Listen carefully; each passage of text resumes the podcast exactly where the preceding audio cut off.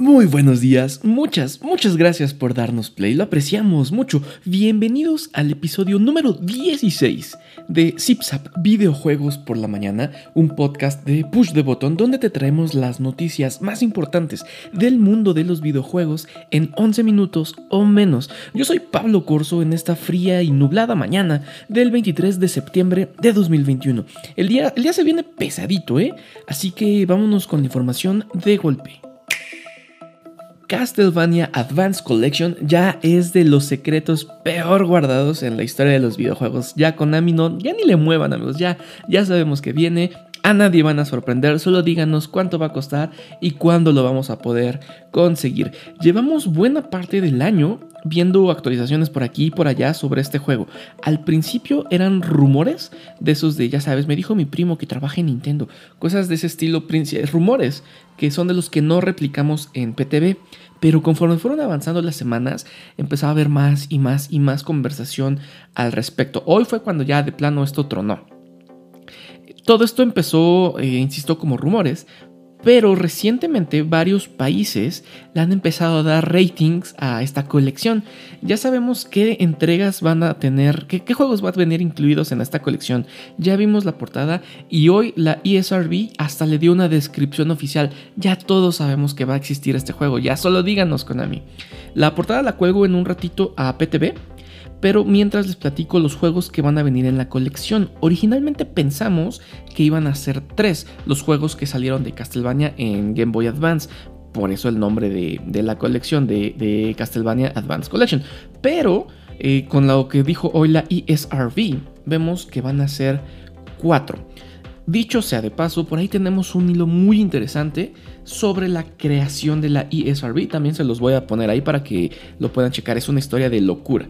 Bueno, los juegos que van a venir en esta colección son Castlevania Circle of the Moon, Castlevania Harmony of Dissonance, Castlevania Aria of Sorrow y van a tener el cuarto juego que nadie vio venir, Castlevania Drácula X. Originalmente este juego eh, salió en el TurboGrafx 16 y se llamaba Castlevania Rondo of Blood. La versión que se llama Drácula X es la que llegó después al Super Nintendo y la que va a venir en esta colección. Vaya aventura la que nos espera. La, la colección ha sido calificada para PlayStation 4, Xbox One, Switch y PC la chinga que le están acomodando a Fortnite y Epic en la batalla legal que tiene esta compañía desarrolladora con Apple. Ahí les va un pequeño resumen de lo acontecido hasta hoy. Hace unos días terminó el primer round donde la jueza encargada del caso a grosso modo dijo que Epic no había podido probar que Apple fuera un monopolio y ya, que no, no avanzaba de eso. Luego, cuando uno estaba pensando, no, pues ya ganó Apple, luego la jueza dijo, que odiaba esta forma que tiene Apple de no permitir pagos a través de otras plataformas que no fueran la de ellos mismos y ordenó que habilitara formas de pago alternativas. Es decir, si yo hago mi, videojuego, estaba yo obligado a, por ejemplo, si vendía, vendía yo un Battle Pass, el Battle Pass, la transacción tenía que ocurrir a través de Apple y a través de esta transacción Apple se quedaba una buena tajada de, el dinero pagado, cosa que fue lo que originó toda la batalla legal de Fortnite versus Apple, que Fortnite, bueno, Epic Games no, dijo, no vamos a querer darle una mochada, vamos a habilitar un pago propio, que no tenga que pasar a través de Apple. Eso está prohibidísimo, o estaba prohibidísimo en todas las plataformas de, Apple. La jueza dijo, no, ¿sabes qué? Vas a tener que habilitar esta otra forma alternativa de pago. Obviamente van a apelar, pero es un golpe brutal a los bolsillos de Apple o sería un golpe brutal si llega a suceder. Estamos hablando de miles de millones de dólares. Por eso es muy obvio que van a apelar. Después de eso, poquitos días después de, de esta decisión, Tim Sweeney, el CEO de Epic, mandó una carta a Apple donde decía, va pues, nos vamos a portar bien, queremos que Fortnite regrese a los dispositivos Apple, vamos a jugar bajo las reglas de todos, queremos que la comunidad siga aquí con nosotros, etcétera, etcétera. Corte a hoy.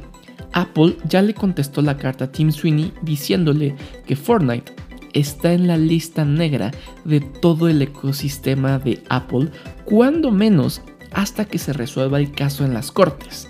Este caso, según Tim Sweeney y los especialistas, podría durar hasta 5 años, 5 años en las cortes, 5 años en los que los fans de Fortnite no van a poder jugar en dispositivos de Apple. ¿Ustedes qué opinan de esto? Hay muchas versiones, hay muchos puntos de vista encontrados. Platíquenoslo en Twitter, en arroba pt-botón o búsquenos nada más como push the button.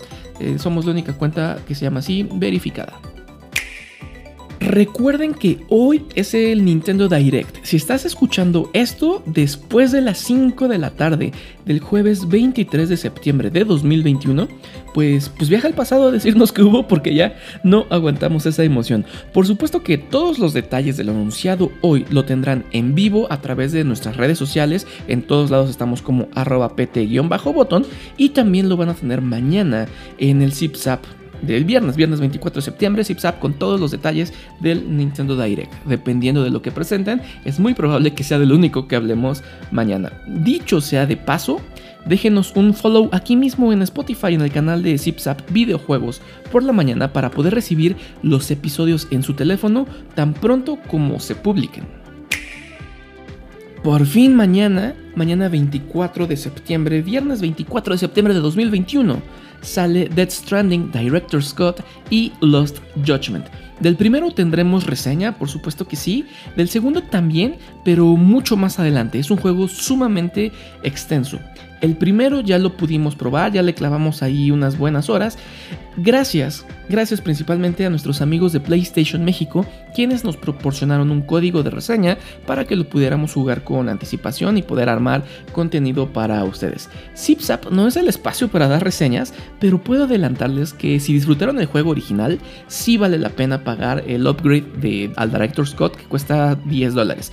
Si nunca le han entrado a este juego, la Director Scott es la mejor manera de disfrutarlo. Honestamente pensé que iba a ser algo ridículo e innecesario.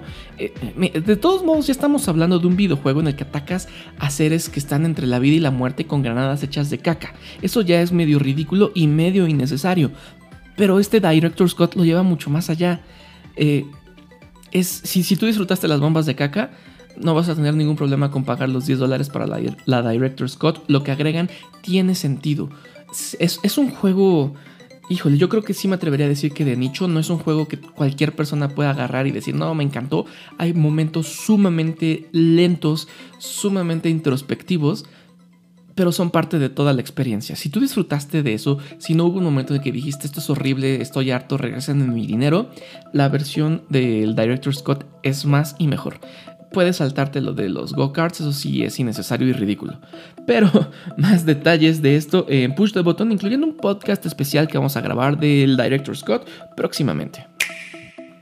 Hemos llegado al final del episodio número 16 de este podcast y estás informado al corte de las 9 de la mañana del 23 de septiembre de 2021.